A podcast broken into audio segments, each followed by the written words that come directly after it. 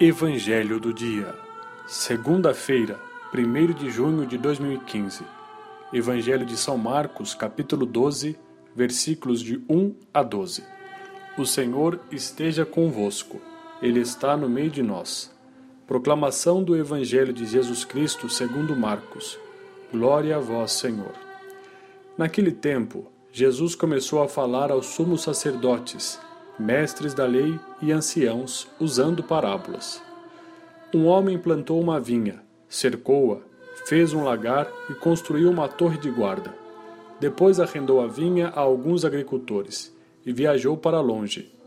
Na época da colheita, ele mandou um empregado aos agricultores para receber a sua parte dos frutos da vinha. Mas os agricultores pegaram no empregado, bateram nele e o mandaram de volta sem nada. Então o dono da vinha mandou de novo mais um empregado. Os agricultores bateram na cabeça dele e o insultaram. Então o dono mandou ainda mais outro, e eles o mataram. Trataram da mesma maneira muitos outros, batendo em uns e matando outros. Restava-lhes alguém, seu filho querido.